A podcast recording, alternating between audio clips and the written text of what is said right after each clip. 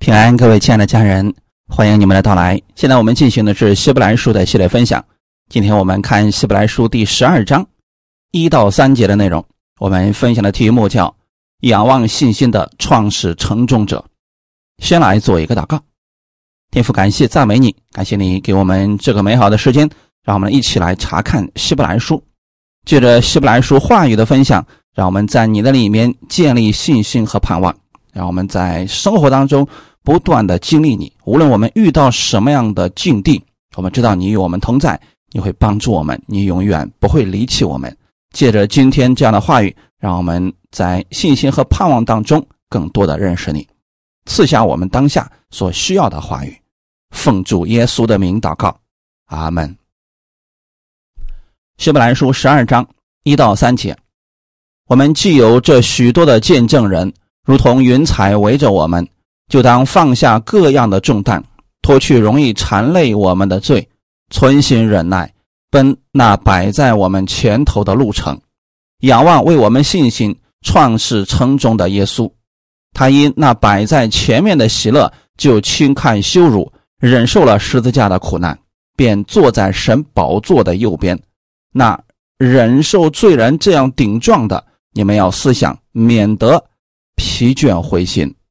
阿门。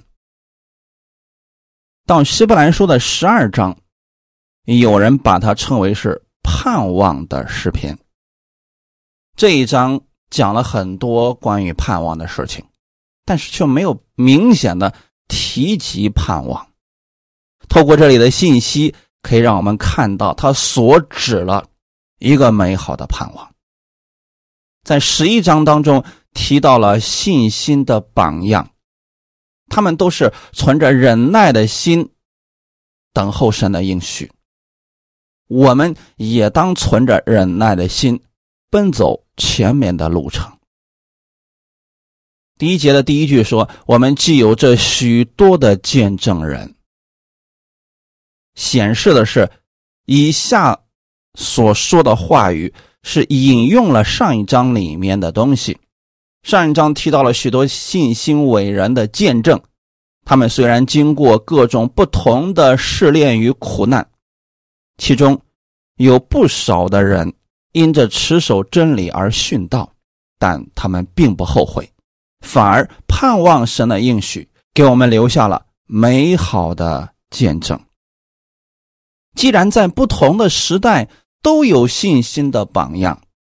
他们都能在不同的环境当中表现出他们信心的功效，成为了我们美好的见证。这样，我们看到他们这些见证的人，应该有信心，更应该有盼望，相信神是信实的。其实，透过读他们的那一些见证。是希望我们在以后的路程当中，无论遇到什么样的拦阻、危难，我们要靠着主耶稣基督得胜，不能够继续的灰心疲倦，而应该努力向前。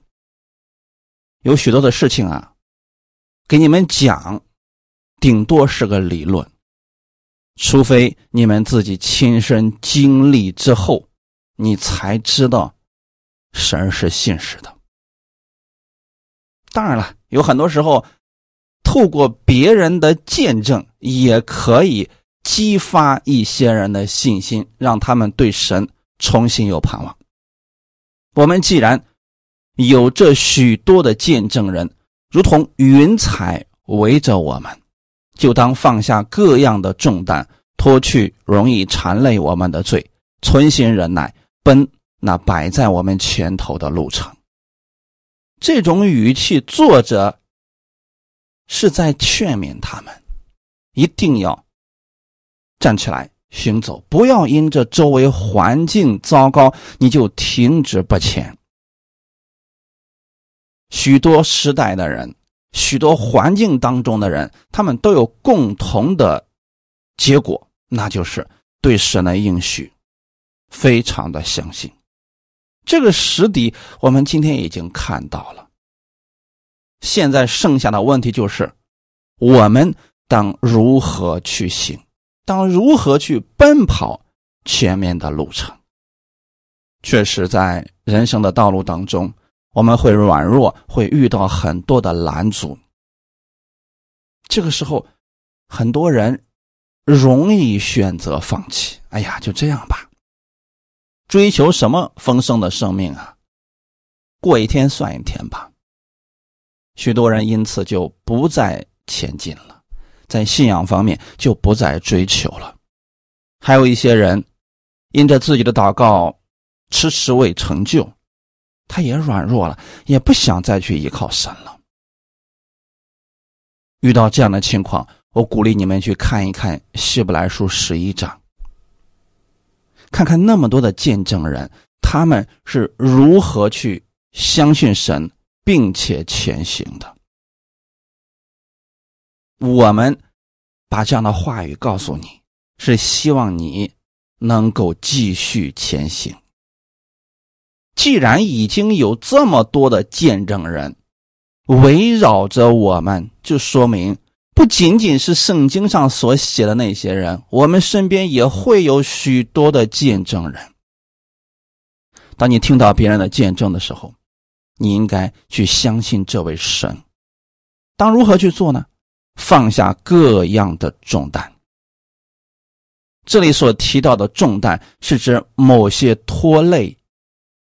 拖累信徒前行脚步的负担，就好像是额外的加在了信徒的身上，使他们不能够快速的行走了。它可能是一种痛苦，也可能是某一种属世的责任，无论是家庭、职业或者某样东西，当然也包括犯罪。结果成为了信徒路程上的包袱。你现在可以思想一下，到底是什么拦阻了你继续的仰望神、聆听神的话语、亲近神呢？这些可能就是这里提到的缠累我们的。阿门。这些成为你的重担的时候，你应该怎么做呢？放下重担。那放下重担的意思，主要的是要除去他们对我们在行走人生之路上的阻力，而不是让我们放弃应尽的责任和本分。有一些人走了极端啊，说既然是重担，那我知道了，家庭是我的重担，从此以后我不用管家庭了。生活是我的重担，从此以后我也不用管生活了，我就住在教会里边，是其他的事儿我都不管了。这个不是啊，放下重担，是不让这些事情成为了我们的拦阻，阻止我们去亲近神。你要解决的是这些拦阻，而不是放弃我们的责任，比如照顾亲属、赡养父母、照顾家庭。等等啊，这些责任还是应该去做的，只是说我们要除去的是这些重担。神一定会有智慧，一定会有方法帮助我们的。阿门。每一个行远路的人都有一个共同的观点，那就是轻装上阵。行李带的越少，你在行走的时候就越轻松。我们不必要的那些重担不要担在自己的身上，比如说。忧虑，你知道我们人生当中有很多忧虑的事情，它都没有发生。可是我们总是活在忧虑当中，这些就会成为我们的重担，让很多人称心里边充满了惧怕，不敢前行了。你要放下各样的重担，还有就是脱去容易缠累我们的罪。什么是容易缠累我们的罪呢？最简单的解释就是。阻止你亲近神的一切，在这里脱去容易缠累我们的罪，和上句所提到的当放下各样的重担是差不多的意思。有许多事情啊，原本它不是一种罪，但是它成为了我们的负担，分去了我们的力量，使我们不能全心全力的亲近神，在属灵的道路上专注。这些都叫做容易缠累我们的罪。这个原则呢，跟《哥林多前书》第五章里边提到的原则相同，就是凡事我都可行，但不都有益处；凡事我都可行，但无论哪一件，我总不受他的辖制。一旦你被某件事情辖制了，这些就是容易缠累你们的罪了。举个实际的例子来讲，比如说有一些人沉迷于网络游戏，一天打游戏能打十个小时，除了游戏，其他的根本不关心，也没有兴趣。那这些就是缠累他的罪了。你让他去亲近神，他心里想的是游戏的等级。还有一些人沉迷于短视频，啊，不知道为什么，只要一有空就停下来想去刷那个短视频，一刷，五个小时过去了，六个小时过去了，天又黑了。你让他停下来去做别的事情，比如去读经、去听道，听不进去。短视频的吸引力反而更大。其实这些就叫做容易缠累我们的罪，不是说玩游戏呀、刷个短视频这是罪，只是说当你被这些东西捆绑的时候，它就成为了缠累你的罪，它成为了你的辖制。这些习惯在不知不觉当中耗费了他们大量的时间和精力以及金钱。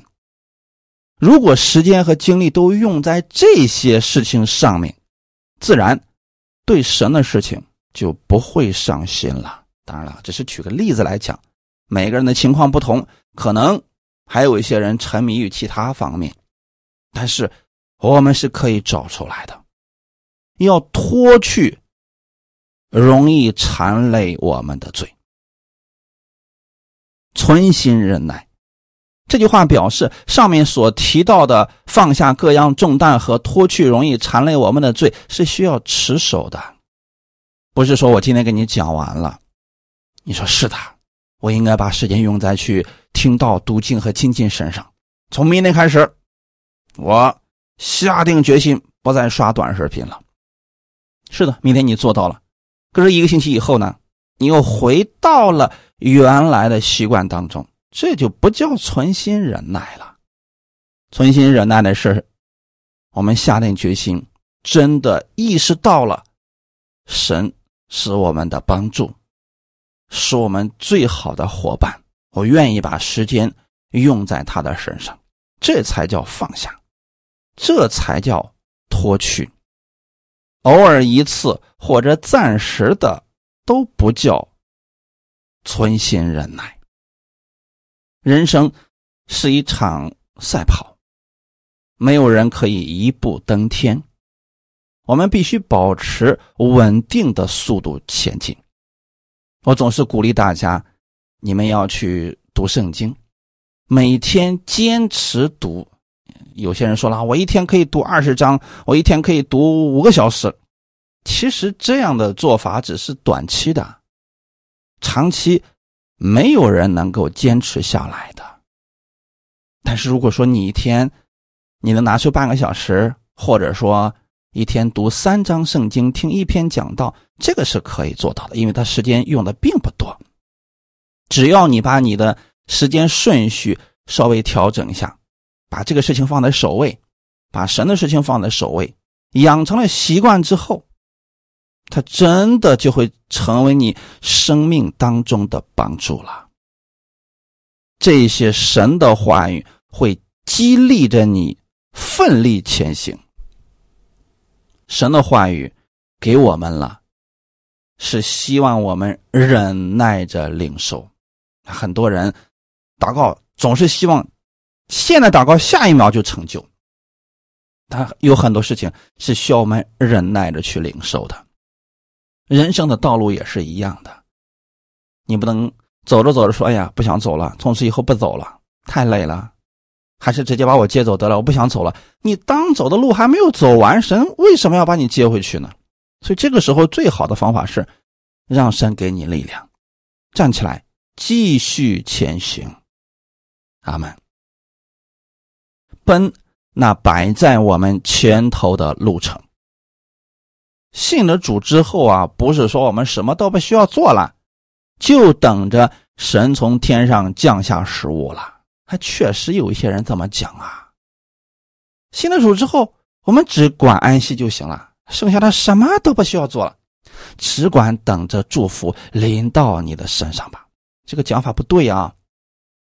那这里所提到的奔那摆在我们前头的路程，又如何去解释呢？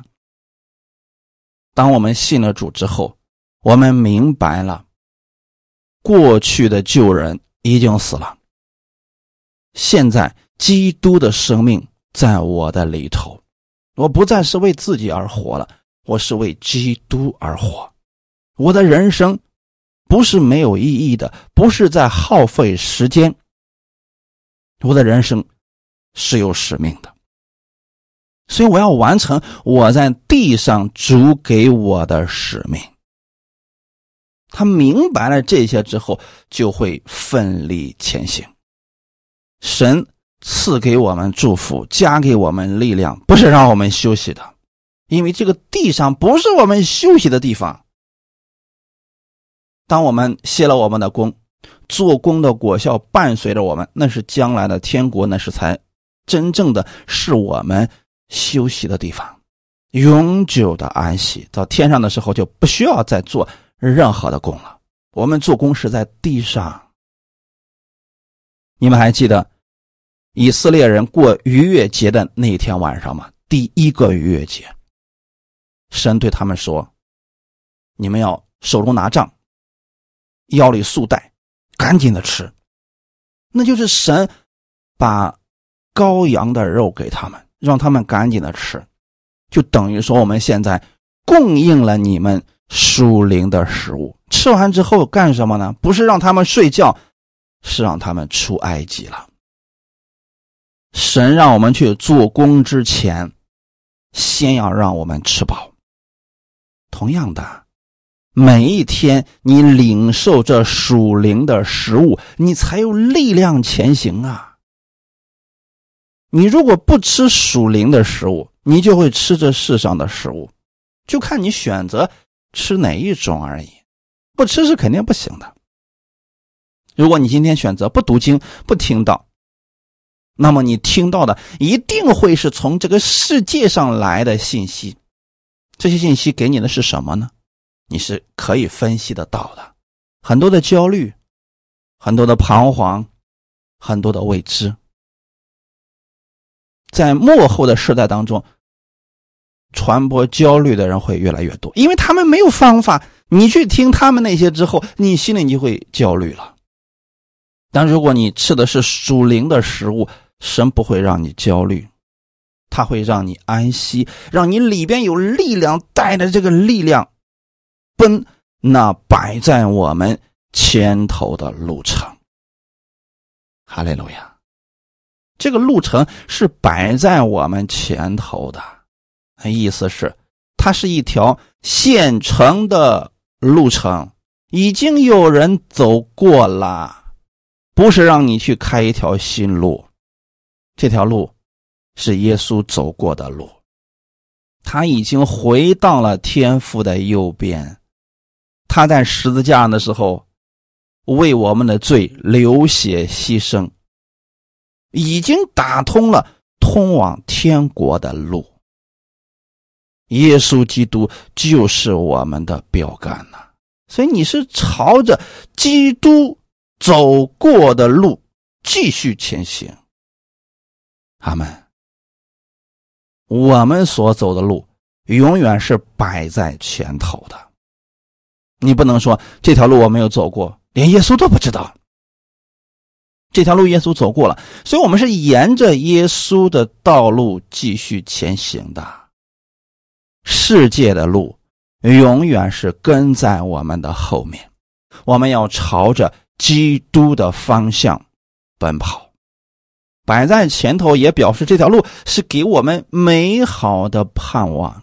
在圣经上写到了许多耶稣的事迹，包括他完成救赎之功之后，他回到了天父那里。这些事情也告诉我们了，那就是我们前头的路程啊。有很多的见证人，也给了我们榜样。他们走过了路，神认可了他们，这是美好、充满盼望之路啊！是主耶稣在前面吸引着我们前行的。耶稣不是走着走着走到地狱里边去了，说呀，实在是太痛苦了，你们都不要来了。不是这样的，他坐在天父的右面，充满了荣耀，充满了尊贵。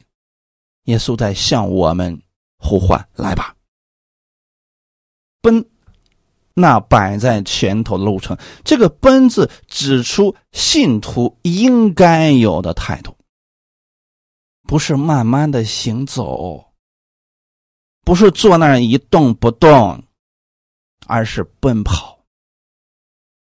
在赛场上的时候，你会发现运动员。没有一个在上面缓缓而行的，都是在奋力奔跑。其实我们属灵的道路应当如此啊！哈利路亚！当你知道耶稣给你留下来的是各种丰盛的祝福的时候，我们每一天都应该去奔前面的路程。走的天路，不是饭后散步，不能。像一些人那样随随便便的、懒散的走几步，然后不走了。许多人遇到问题不信了，不想服侍了，太累了，他们放下了。我们不能这样啊，因为我们知道我们是有使命的，知道我们在做什么，知道主来的日子近了。我们可以想象一下，如果明天耶稣来了。从此以后，所有的工都停止了，不需要传福音了，也不会再有什么逼迫患难，一切的工全部都停止了。当然了，赏赐也停止了，因为我们在地上做工的时候到了。在以色列地区啊，他们那种打短工的，比如说早上九点钟，他们开始干活。到晚上六点的时候，一到那个时间，家主就会说：“好，停下手中的工作，来领你的工资了。”这个时候，如果你说我还能干，家主说：“开始到算工钱的时候了，不需要再干了。”所以就停下来了。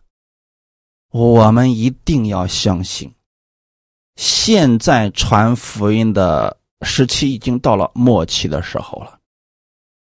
这恩典之门不可能无限期的一直开着，耶稣基督也不可能不来。一旦他来了，所有的功就停止了。那个时候，你再想去得赏赐、得荣耀，没有机会了。所以要趁着现在基督没有来之前，我们要奋力奔跑啊。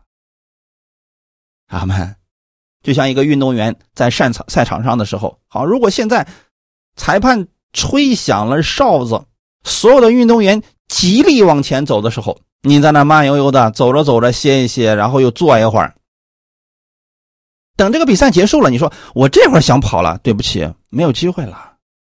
所以我们不要等到那个时候，我们再想去做什么时候，那一切就晚了。现在正是时候啊！你说，可是现在我去做的时候，有很多的拦阻，有很多的缠累我们的东西。是的，所以我们才要脱掉这些，才要卸下这些负担。阿门。仰望为我们信心创始成终的耶稣。仰望耶稣是指使我们放下重担，脱去缠累。存心忍耐，奔前面路程的力量。这句话也指出，我们如何才能摆脱各种世界上的缠绕，能够全心全意的奔走数天的路程，不是凭自己的努力去克制，乃是主耶稣的吸引。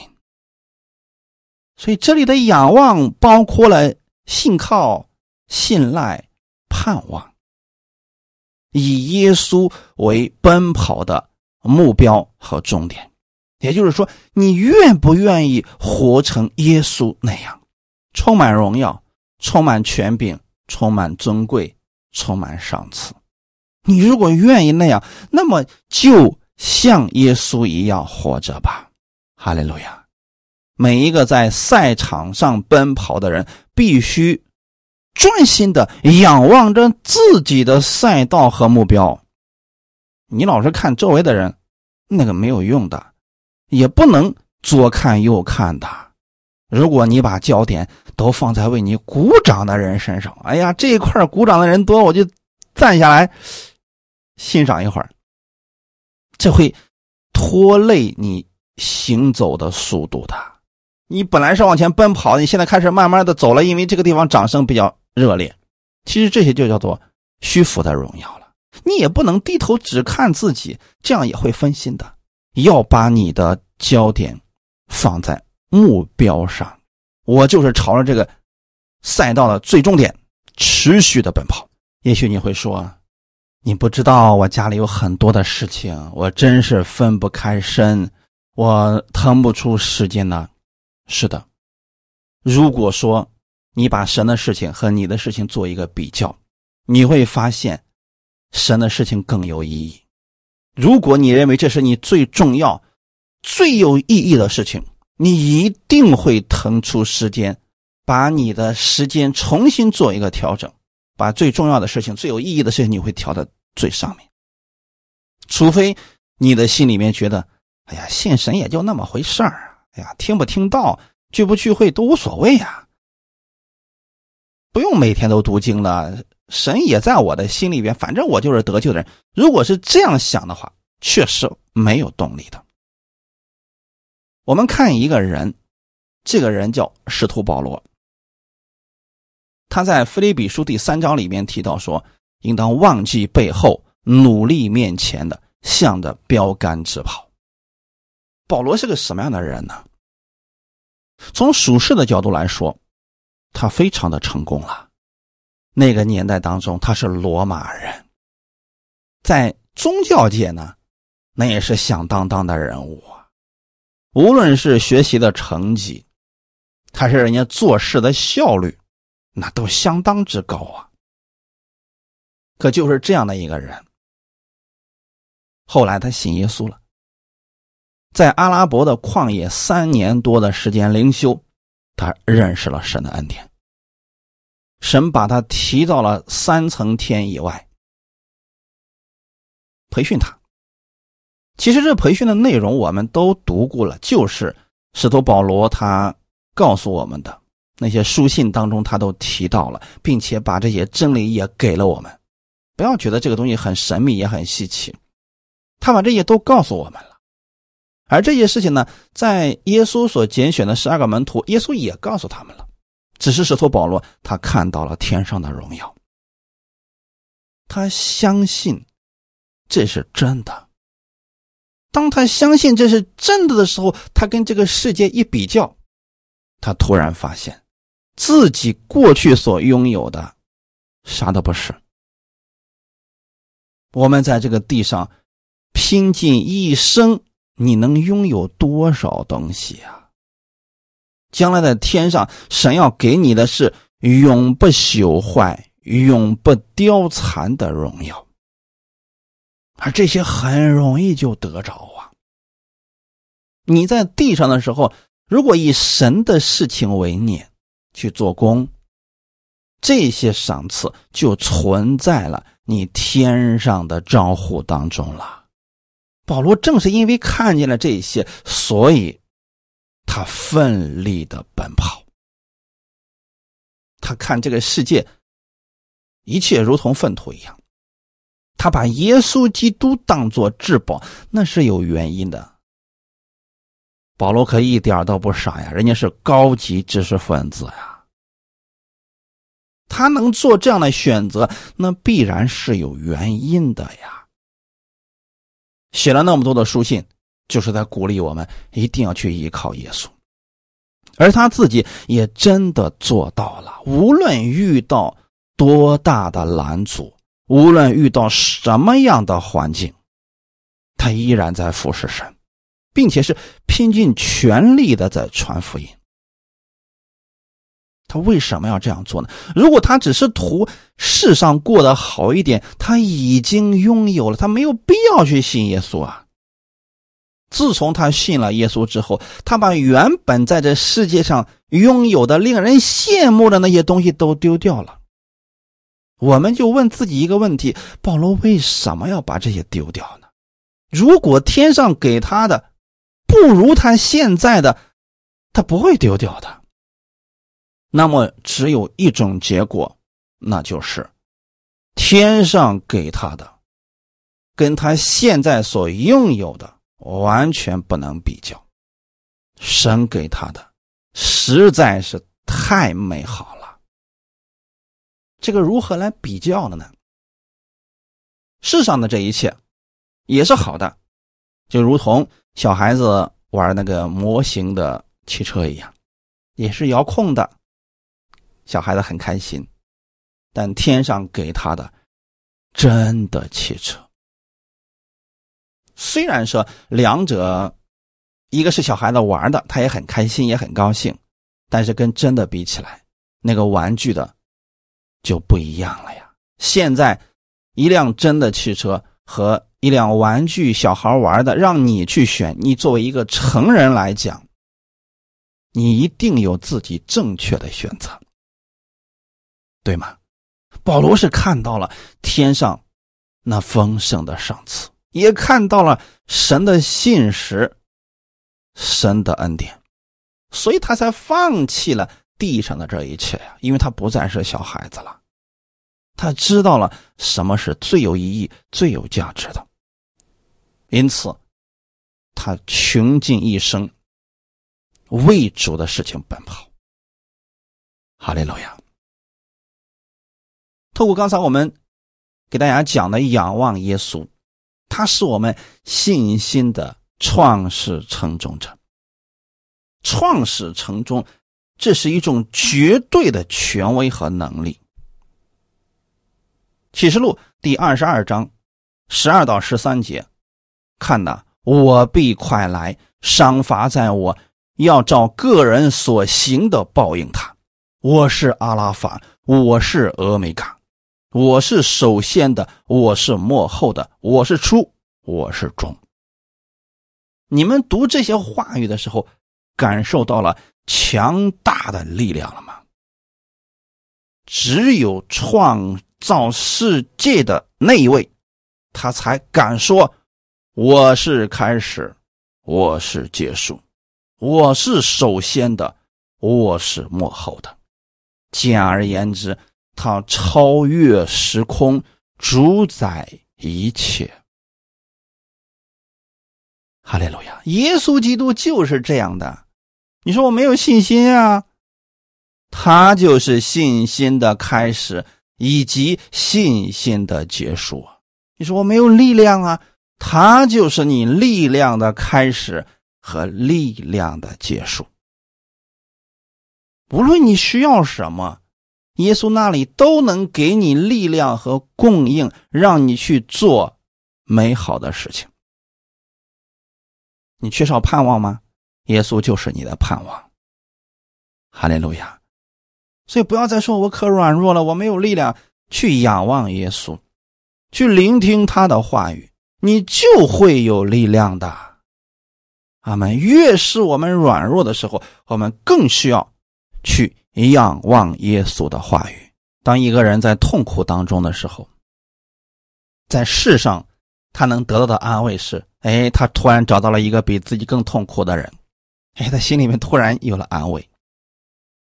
在他遇到苦难的时候，哎，他突然看到有一个人比他更惨，他心里面有了安慰。但神不是这样的。当你去仰望耶稣基督的时候，他会告诉你，他不会离弃你，他不会丢弃你，他永远愿意与你同在。只有这一位主，他能给你这样的承诺，并且愿意帮助你。所以，为什么我总是鼓励大家一定要去仰望耶稣？他是你信心的开始，也是你信心的结束。如果你现在遇到了比较大的拦阻，或者说你身体上有了某一种疾病，当医生说我们没有办法了，你不要灰心，要转头去仰望耶稣，除非耶稣也说我没办法了，那个时候你再选择放弃吧。耶稣是开始，也是结束。你去仰望他，你总会有盼望的。世人他能说那样的话语很正常，因为他们不是全能的，有很多事情他们没有办法。但耶稣是信心的创始成终者，你看看他所做的事情，胜过了一切疾病。胜过了死亡，胜过了罪恶，胜过了魔鬼一切的诡计，他都得胜了。你去仰望这一位在全面的事情上都得胜的耶稣，你会有信心和盼望的。阿门。那摆在他前面的喜乐，他就轻看了羞辱。我们看看耶稣，他是如何得胜的。这里其实要说明，耶稣在世上传道的时候，能够轻看羞辱的原因。耶稣来到世界上，有很多人故意的羞辱他，看不起他，制造各样诽谤的话语攻击他。耶稣不在乎这些。那他到底看到了什么，他才能做到不在乎呢？有人说我也想不在乎，可是我做不到啊。当他说我几句难听的，我心里面就跟炸了锅一样，我就想收拾他。我为什么做不到耶稣那样呢？那我们就看看耶稣是如何看待这些问题的。他是看见了将来的喜乐和荣耀。如果你知道你在地上。因为福音的缘故，别人逼迫你、攻击你、辱骂你、捏造是非、诽谤你，你不去跟他们计较，反而祝福他们的时候，神会给你更大的赏赐。你自然就知道如何去做了。耶稣是完全知道自己是谁，从哪里来，要回到哪里去。所以他不跟这些人计较呀，阿门。当别人说你几句难听的那个话，能成就吗？很明显不能。那你既然知道不能成就，你为什么要生气呢？反而你应该把你的焦点放在耶稣的身上，因为耶稣所说的话语是能成就的。阿门。我们如何才能胜过这个世上这些羞辱和各种的问题呢？你当然要效法耶稣了，将你的焦点放在耶稣的身上，放在耶稣要给你的祝福上。这就是为什么我们要仰望耶稣，仰望他其实就是往上看。你看到上面的耶稣已经坐在了天父的右边，已经得着了荣耀，得着了尊贵的时候，他在世上是如何做事情的？你去效法耶稣，你会走跟耶稣一样的路，就会得着跟耶稣一样的赏赐了。在哪件事情上效法了耶稣，就在那件事情上拥有赏赐了。哈利路亚！所以耶稣走过的路，我们也要走，指的是这个，仰望耶稣在世上是如何得胜的。阿门。他是轻看羞辱，这个“轻看”二字是由于比较而产生的一种观念。也就是说，相比之下，我更看重的是什么，那我就会轻看什么。还有一个比较，耶稣是看到了前面的喜乐，什么样的喜乐呢？因为他知道，因他所受的鞭伤，我们就得了医治；因他所受的刑罚，我们就得了平安；因他流出宝血，我们罪得赦免；因他死了，我们的罪就彻底的被赦免了；因他从死里复活，我们就被称义了。所以，无论耶稣受什么样的罪，他知道自己所做的这一切都是值得的，所以他就轻看了当下从人而来的羞辱了。无论你现在面临到了什么样的委屈，你要有这样的观念，你去看看主会给你什么。他们不要单凭消极方面刻苦己心。来胜过当下的环境。哎呀，这个实在是太痛苦了，忍一忍就过去了。你发现忍了一年又一年还是过不去，所以最好的方式是调整我们的焦点，放到耶稣的身上。你看到了喜乐，看到了平安，你自然就胜过了。阿门。你就会轻看世界上的这一切痛苦。使徒保罗在传福音的过程当中，也遇到了很多的拦阻，同族的人不信任他，多次想整死他。保罗心里面没有恨他们，因为他也是轻看了羞辱，他知道主给他的是什么。腓利比书第一章二十到二十三节，照着我所切慕所盼望的，没有一事叫我羞愧，只要。凡事放胆，无论是生是死，总叫基督在我身上照常显大。因我活着就是基督，我死了就有益处。但我在肉身活着，若成就我功夫的果子，我就不知道该挑选什么。我正在两难之间，情愿离世与基督同在，因为这是好的无比的。保罗这段话也是什么意思呢？就照着他里面所切慕、所盼望的，他盼望的是谁呢？当然是耶稣基督了。没有一事叫我羞愧。你们应该相信保罗的这个判断以及他的经历吧。耶稣基督没有一件事情叫他羞愧的。同样的，耶稣也不会有一件事情叫你羞愧的。你要去依靠这位耶稣。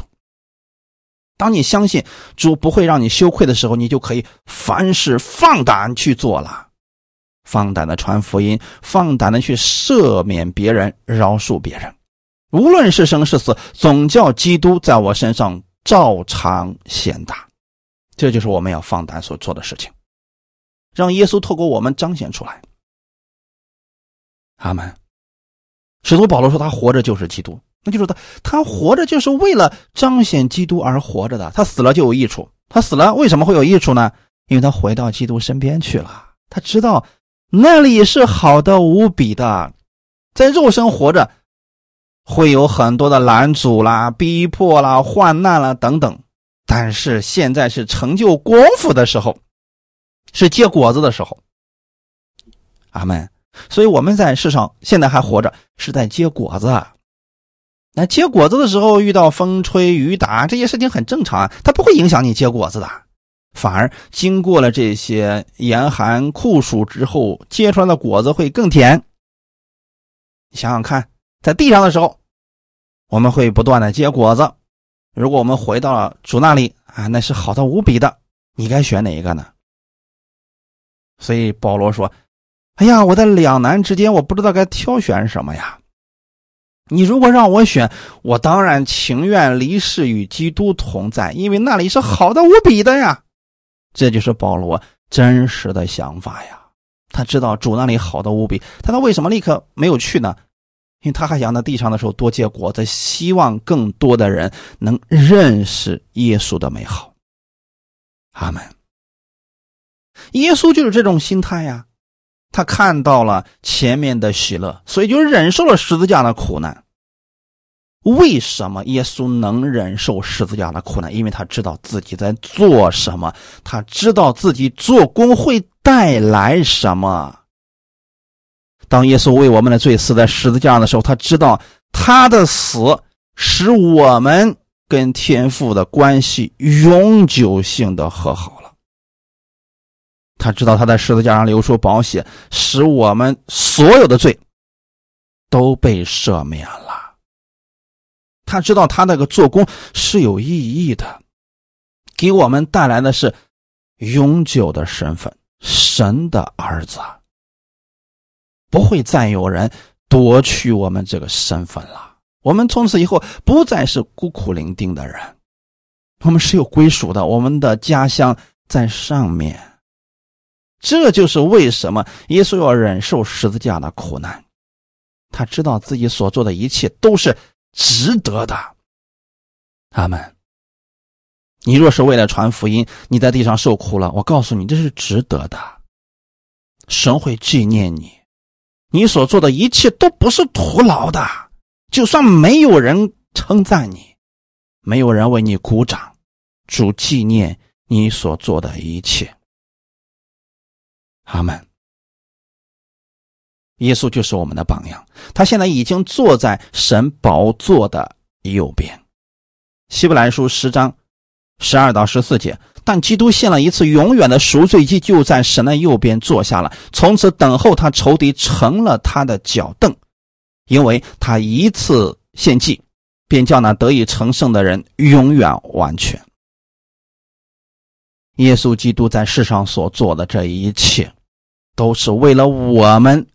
得益处啊，包括他死在十字架上流出宝血，为我们的罪而死，成为我们的赎罪祭，也是因为我们有这个需要啊。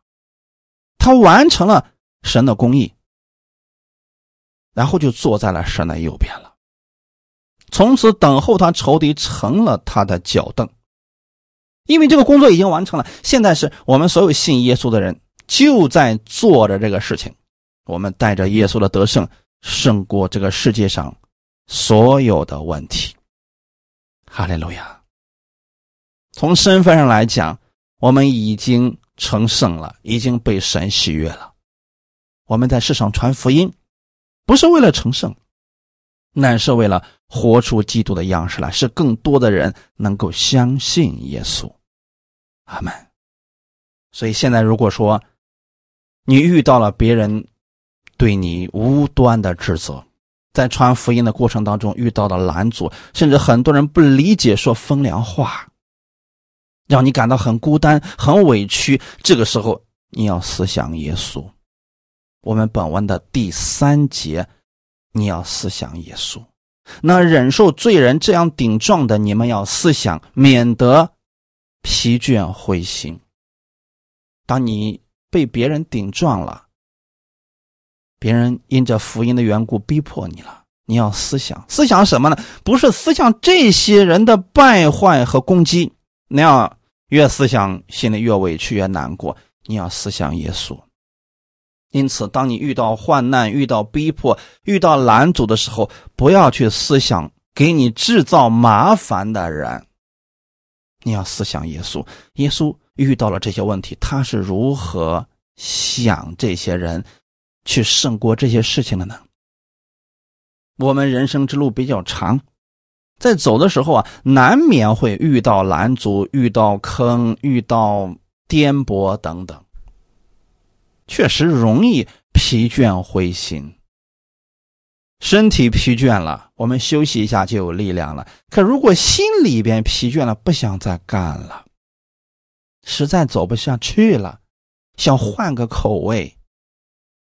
这个时候，你要思想耶稣，他们特别是当我们看到周围没有亮光，似乎就我们一个人的时候，你更要去思想耶稣。他们，因为你默想耶稣基督的时候，你会重新得力。因为耶稣原本就是神，他来到了世界上，真的是孤苦伶仃的一个人，周围人都不理解他。跟着他三年半的门徒，最后在最重要的关头离开他了，有的还背叛他了。耶稣思想的是天赋。我们现在遇到顶撞、遇到拦阻的时候，要去思想耶稣。阿门。如果你常常去思想耶稣基督为你所预备的祝福，你就不至于灰心疲倦了。感谢主，愿今天的分享给你带来一些帮助。我们一起来祷告。天父，感谢赞美你，谢谢你让我们遇见耶稣，更准确的说是耶稣在等候我们。谢谢你拆下耶稣来为我的罪死在十字架上，我知道我现在是你的爱子了。我在生活当中更需要去依靠耶稣而活着，因为他是我信心的创始成终者。你让我更多的去明白耶稣的心。以耶稣的心为心去过每一天的生活。当我遇到事情的时候，我能透过耶稣的角度去看待人和事情。我相信在这过程当中，我会经历到你更多美好的见证。帮助我，让我领受你更多的启示，带着启示而生活。我知道我的地上是有使命的，请你帮助我，让我在这条人生的路上更多的经历你。一切荣耀都归给你，奉主耶稣的名祷告，阿门。